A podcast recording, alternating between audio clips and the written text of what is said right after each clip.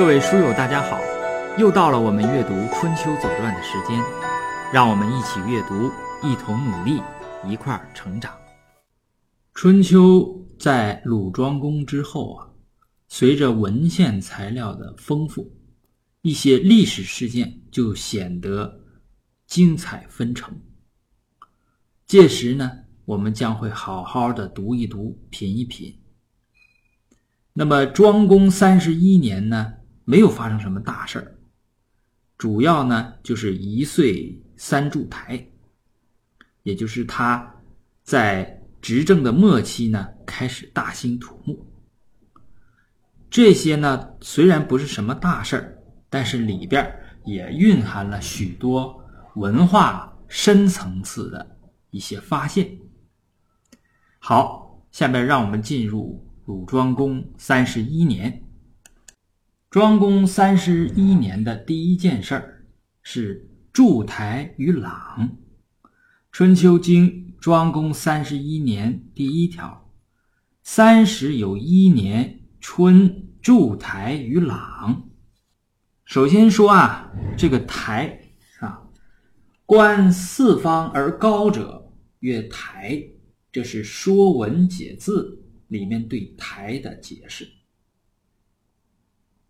中国古代啊，将地面上的夯土高墩称为台。这些台呢，都是用夯土夯成的。中国所有的建筑都是基于这个台之上的。那么，这个里边说的台呢，可能它夯的比较高，可能有两层、三层那么高。是需要人工的。台上啊，有的时候是空的，有的时候呢是有木结构的房屋，称为什么呢？称为谢，就是木字旁加一个感谢的谢，去掉言字旁。那么这两者合起来呢，就叫做台榭。在春秋时代呢，这种台榭或者说这种台呀。是干什么用的呢？用于眺望，用于宴饮，用于行社。呃，基本上吧，怎么说呢？是一种休闲娱乐的这个设施。那么春天，我们前面也讲过，是正是农耕啊开始这个用于种地的这个时间。所以呀，这个时候修台显然是有违农时。那么《公羊传》在庄公三十一年这个地方，他写是邻民之所，素患也。也就是说，他修的这个台呢，呃，《春秋》记录这件事情，主要是为了谴责他，也就是贬损他。谴责鲁庄公修台，因为朗台这个修建它妨碍了邻近老百姓生活用的那个泉水。后来这个台呀就被称为泉台。这是第一件事儿，修了第一个台。今年的发生的是一岁三柱台。我们可以看一下图，我给出了一个图，看朗在哪儿。朗啊，在鲁国曲阜之南，在什么呢？在今天的微山湖的中间，也就是说，它在水里边呢。啊，这个朗这个地方，当时不是水啊，当时应该是陆地啊，也就是鲁国曲阜往南是邹县，也就是邹啊，邹再往南是滕，滕的左边，也就是西边。大家会看到那个朗啊，它在那个地方。这是第一件事儿，《春秋经》庄公三十一年第二条：夏四月，薛伯卒，没有传。杜预注呢说是因为薛国呀不是同盟国，薛国呢是一个小国，它在哪儿呢？在地图上，呃，在朗呢。右边也就是朗的东边是滕，滕再往南就是薛，也是一个小国在隐公十一年的时候，这两个小国的国君呢，曾经一起去朝见鲁隐公，并且发生了一件事情，就是滕薛争先。结果呢，是鲁隐公派当时的大权臣公子辉把这个事情平掉的。薛一直不是鲁国的同盟国，所以在春秋里边记录记载薛国的事情的时候呢，都没有记录薛国国君的名和他的谥号都没有。呃，薛国呢，他是一个人姓国，是皇帝的后裔。这是薛国，是第。二条啊，庄公三十一年的第二件事儿，庄公三十一年的第三件事儿也发生在薛，叫做筑台于薛啊。这个这是筑的第二个台子，它应该是发生在夏天，夏四月到六月之间。经庄公三十一年第三条，筑台于薛，薛呢应该是鲁地啊。薛台比朗台离鲁国的国都更远了，我们也不知道鲁庄公在这么远的地方筑台在搞什么，也没有其他的文献。总而言之啊，庄公在他执政的晚期，应该也是他的晚年吧，在大搞这个土木的建设，也就是大兴土木。庄公三十一年的第四件事儿是一件大事儿，分别有一条经和一条传来叙述它。那是什么呢？就是齐侯献节。齐侯这里边是指齐桓公，他是霸主。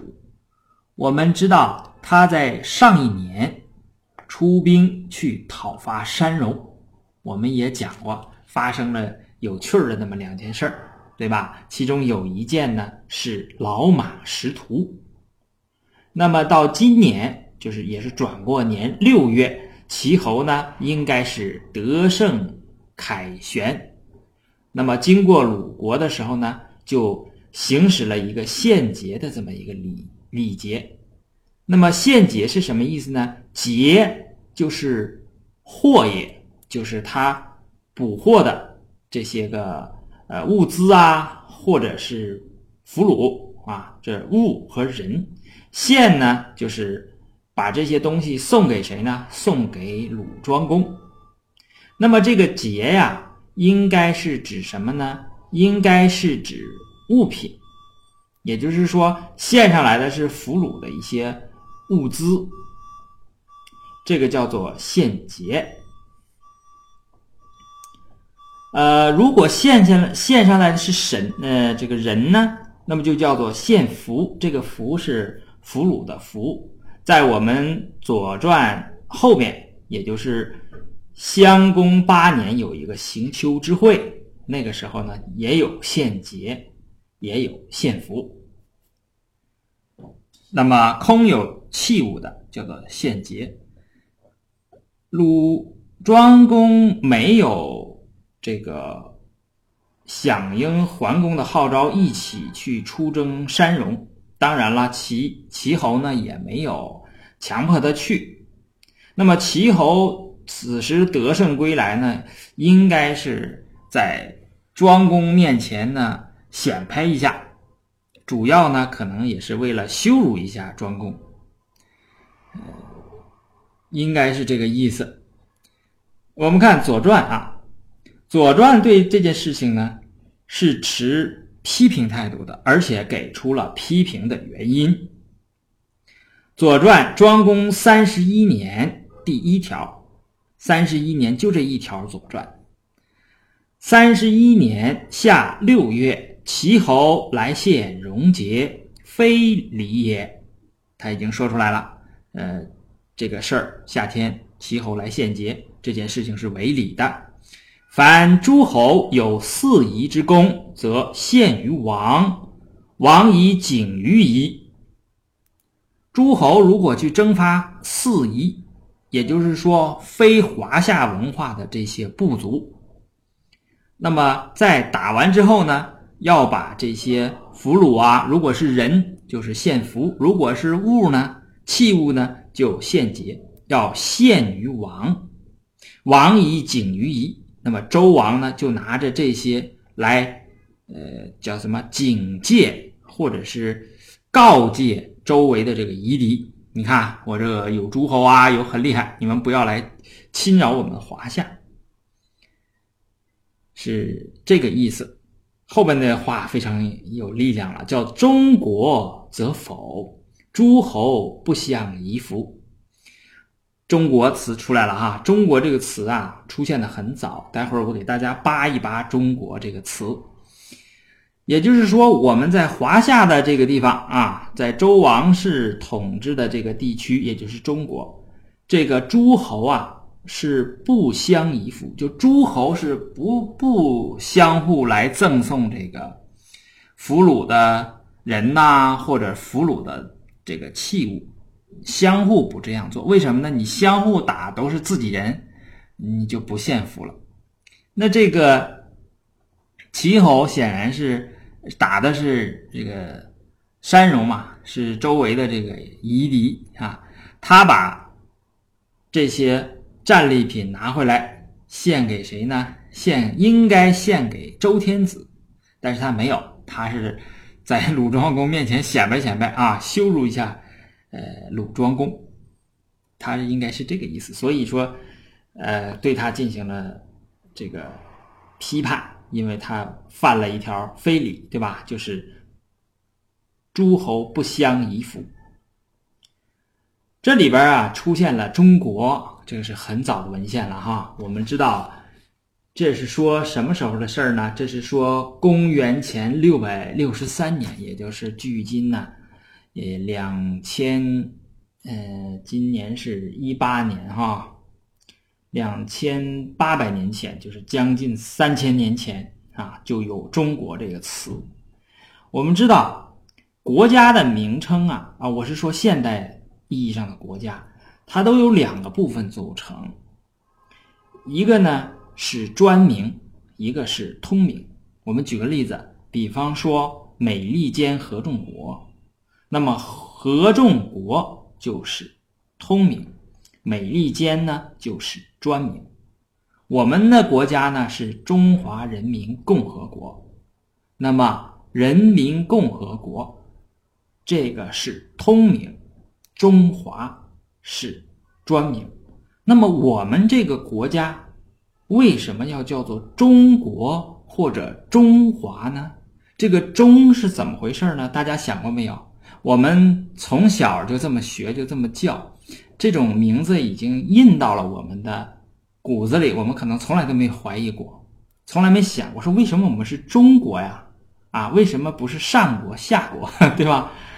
呃，我们中国在拉丁语系里边发音叫 China，呃，好多人考证说是秦的音变，就是秦朝的秦，因为当时世界上最早接触中国可能就是，呃，是秦国，就秦朝，所以由秦演变而来的，也有可能是什么呢？也有可能是丝绸的那个丝演变而来的。这个丝从亚洲往中亚传，传到哪呢？传到可能比如说波斯，波斯语里边把丝呢就慢慢的向 China 这个方向演变，最后呢就在拉丁文里边变成了 China。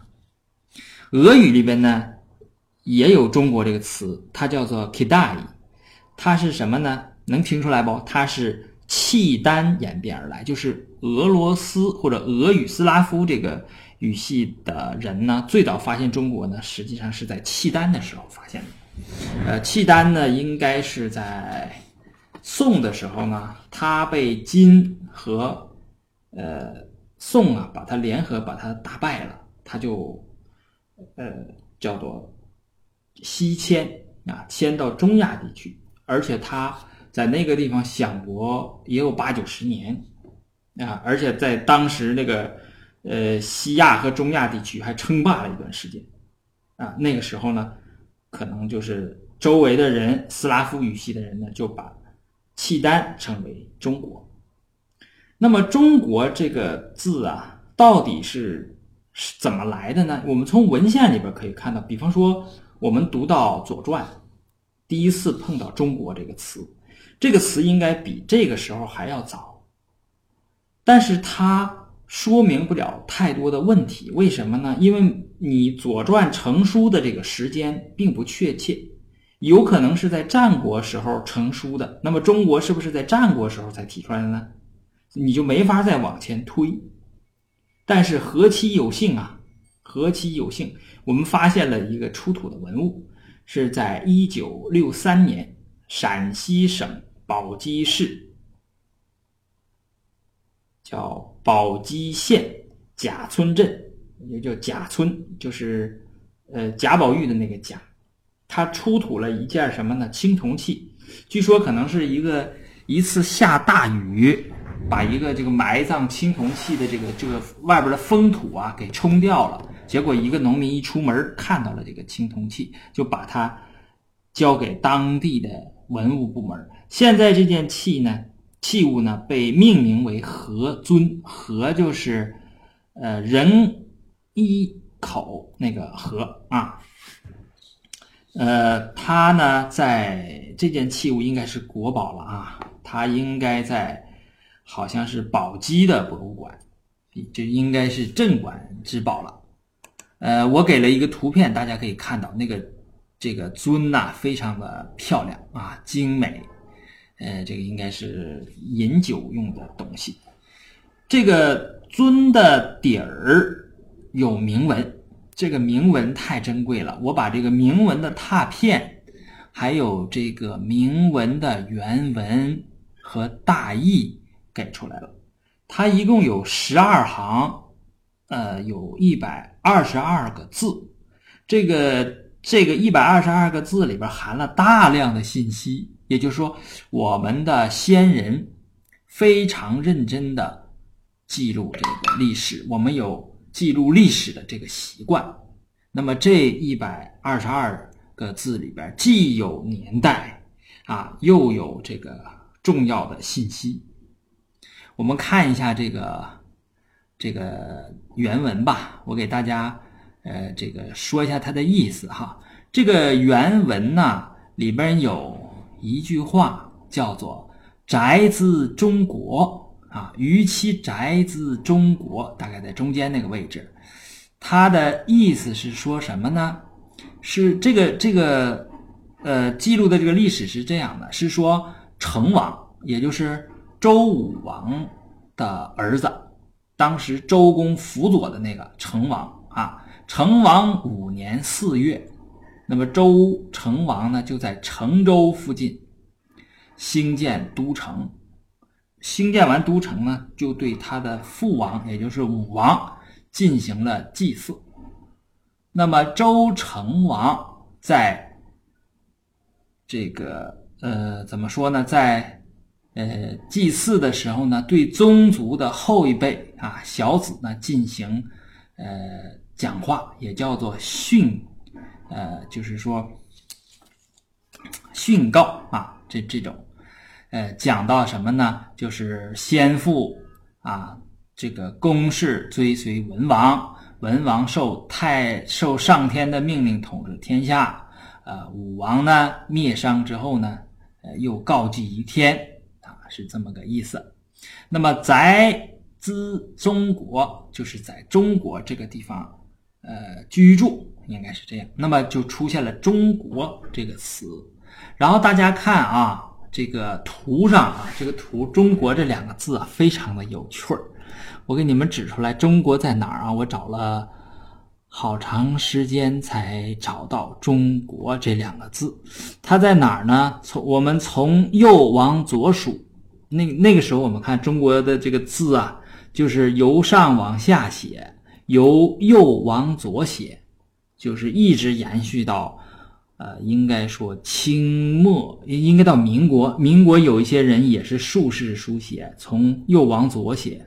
比方说那个最著名的大才子黄沾，就是写好多歌，好多好听的那个歌，作词啊、作曲那个大才子，香港的哈，这个人现在已经去世了，他就坚持是竖式书写，从右往左写，呃呃，右最右边是第一行，第一行、第二行、第三行、第四行、第五行、第六行、第七行。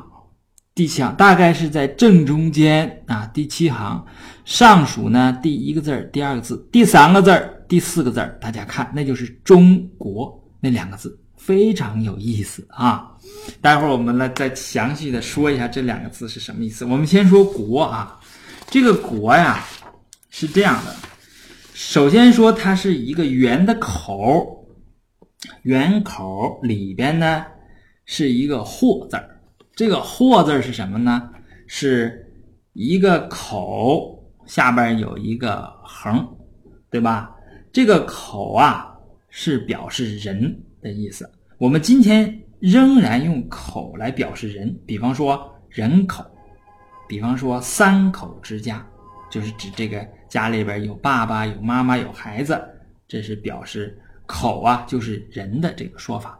口下边那一小横是什么呢？是表示土地，也就是一个人啊守着一块土地，拿什么守呢？就是上边的那个东西是什么？应该是他右边那个东西，就是那个戈。你看他这个画的那个戈呀，画的很像啊，真是你看上面那个那个金属的，就是那个那个那个就是能够砍、能够刺，然后能够割的这个钩的这个那个东西哈，割，呃，画的这很像这个。这个这个字写的也是很好看，是表示一个人啊拿着一个戈守卫着一片土地。后来呢，这个这个字周围又抓加上一圈这个字啊，在周成王的时候还没有加那个圈呢，后来加圈了。加那个圈表示什么意思呢？是表示城墙，就是。这应该是完整的一个国是什么意思呢？就应该是一个有人用武力来驻守的一个城池，这个叫国。后来呀，它就发生演变了，演变主要是汉朝的那个皇帝，也就是汉高祖刘邦。这个邦啊，是这个国，也就是这个。一个城池啊，能够控制的周边的那个地区叫邦，但是，呃，由于要避讳他的这个名讳，这样呢，就凡是叫邦的这个地方都用国来取代，所以国在汉朝之后呢，就意思就进行了扩充，它变成邦和国，就不是指这个城。城池了，这个城池周围控制的那个邦域也叫做国。这个国呢，这个这个中文就这样，刚开始它有一个最基本的意思，然后就越来越来就扩充。我们上次讲那个霸，也就是白，白是什么意思呢？白就是这个大拇哥，它的发音呢跟白颜色那个白是一样的，所以说就用这个大拇哥呀来代指这个白色。后来用的时间长了之后呢，大拇哥用的少啊，白色用的多。后来这个就专门指白白颜色的那个白。还有比方说黄颜色的黄，它也是发音和什么东西接近呢？和蝗虫比较接近。所以我们今天看黄颜色的黄啊，它实际上是蝗虫，是一条蝗虫。有现在看这个黄黄字，仍然有蝗虫的那个意思啊，它就是先借他的音，借来借去呢，反客为主啊，把它。原来的那个意思呢，弄掉了。这个国呢，是意思呢，就是由原来是一个城池，后来变成一个领域了啊，一个领地。这个是国。那么中是什么呢？我们看这个金文啊，这个金文上那个中，能看出来不？像什么？这就是当时的旗帜，看到没有？一个杆儿，然后中间一个圈儿，然后有两条。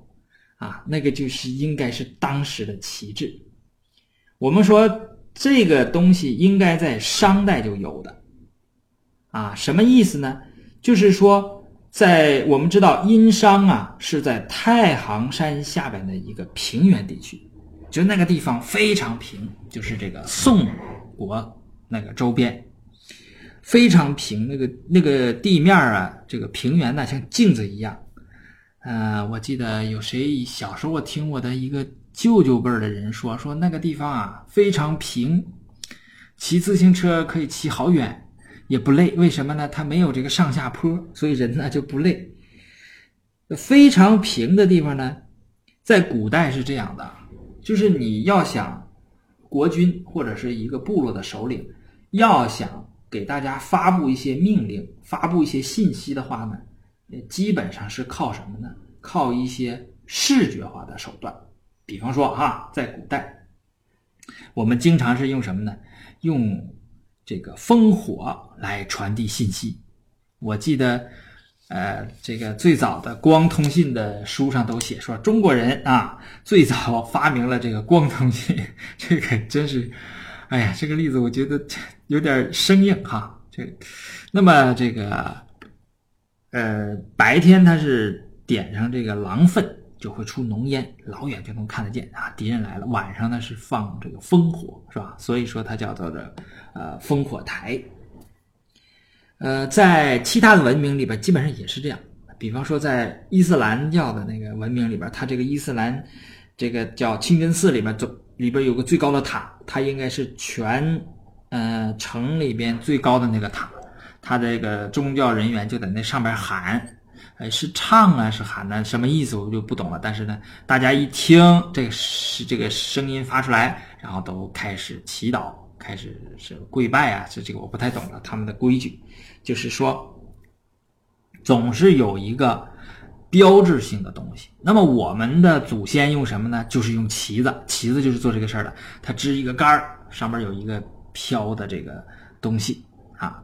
可能大家说好了，呃，有一些这个什么样的这个祈祈语是吧？什么样的姿势代表什么事儿？比方说要召集大家集合，是不是这个旗子就立起来了啊？等等吧，就是总而言之，这个旗子就是做这个事情。这个旗子呢，因为你想，它是国军发布命令，它一定是在这个地区的中中心，对吧？它在中心呢，周围的人才都能看得见。那么时间长了，这个。旗子它叫中，也就表示呢是中间的意思。所以最开始是旗子，后来表示是中部和中间的意思。这个中应该是这么个意思。那么中国呢？那显然就是，呃，经过演变，应该是什么呢？应该是国君所在的那个都城，就叫中国。也就是说，在周朝，那么。周天子，也就周成王，在成周营建的那个都城，就叫中国。周呢，也管它叫什么？叫做京，也就是京城。这个东西呢，一直延续，一直延续，一直延续到今天，也就是表示什么呢？表示一个。这么个意思，中国啊，就表示这个当时的这个中国，慢慢的就表示为一个统治的疆域，这是中国的这个来历。好，下面我们进行第五条。第五条呢，是叫做一岁三柱台，这是筑的什么呢？筑的是第三个台子，筑台于秦。这个非常有意思哈，我们读呃《春秋经》的第五条：“秋筑台于秦。”这个秦在什么地方呢？我们在地图里面看啊，在先找鲁国的国都曲阜，然后往东走。啊，往东走，看到大野泽，看到大野泽，然后看到今天的那个黄河，也就是在大野泽的呃西北方有一个今天的那个黄河啊，就是那个魏国的魏字儿，右边是范县，范县的右边就是一个地方叫秦，是这么个地方，这个地方啊。就是什么呢？是上古时代啊，是尧舜的活动中心。也就是秦姓啊，不不不，嬴姓秦人的根据地。由于当时呢，在这个地方驻扎的这个这个居住的这个秦人呐，在成王的时候呢，和武庚造反，那么这个周王室的统治者呢，就把这一支秦人嬴姓的秦人就迁到西边去了，迁到哪儿呢？迁到西边，呃，这个戎狄的那个地方。所以说秦人呢，呃呃，就是后来的秦人啊，就是秦始皇他们那个嬴姓的人呢，他们发源呢，应该就是在鲁国这一带。你看这个非常有意思啊，在春秋里边，我们看有好多啊，比如说郑国的那个人，原来郑国那个地方人是楚人，他移到哪边去了？是楚人。呃，郑国那个地方是是齐是周人移过来的，还有这个好多啊。你像秦呢，就是从这个秦，嗯，从东边鲁国这个地方往西迁迁过去的，呃，挺有意思啊。就是我有一次看，听一个考古专家讲，秦的墓葬的门呐，都向着东，它不像，呃，这个像汉往后，就是汉朝的最开始的墓啊，也都面向东，后来它的是面向南的。我我自己瞎猜，是不是他们总想回到 他们自己的这个东方啊，回到自己的老家呀？你想，所有的人都是故土难离嘛。那个地方你想多好，秦那个地方多好，庭园非常富庶啊，粮食也也多。你到西北这个地方呢就惨了，周围都是什么，都叫什么豺狼一样的这个呃戎狄，他这秦人呐很不容易的啊。后来我们，呃，后边能能遇到啊，呃，在晋文的时候，秦秦穆公出来的时候能遇到，这就是筑台于秦。呃，三十一年还有最后一件事叫做冬不雨，说不下雨为什么要写呢？正常冬天是要下雨的，但是呢，今年的冬天没下雨，然后他没有写旱，就说明呢，还不是发生那种旱灾。呃，没有变成灾，但是呢，冬天不下雨这个事情很奇怪。这个东西叫什么呢？叫做疫。就上次我们讲的时候，这个疫呀比灾还可怕。呃，就不是说比灾可怕啊，就是它对人心的这种影响比灾还要严重。你像灾，我们知道它是怎么发生的，怎么回事儿，但是疫我们不知道，我们没法解释。比方说日全食，天哗一下黑了，太阳血红血红的。这个对人的这个震撼，心理上的震撼是很大的，所以说它所有的意他也要记录一下。呃，这是整个的三十一年啊。我呢这个月呀，这工作变动，时间呐很紧张，呃，我也是真是不好意思。我这次呢本来是想。把三十一年和三十二年一起读完，呃，咱们结束庄公。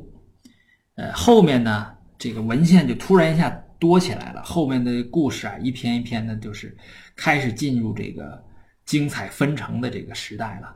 但是我时间真的是很有限，呃，每次只能拿出一挤出一点这个时间来。这次呢，显然是。这个时间上有点怎么说叫偷工减料了，我还是跟大家说对不起吧。呃，请大家放心，我一定会坚持读下去。好，这就是庄公三十一年。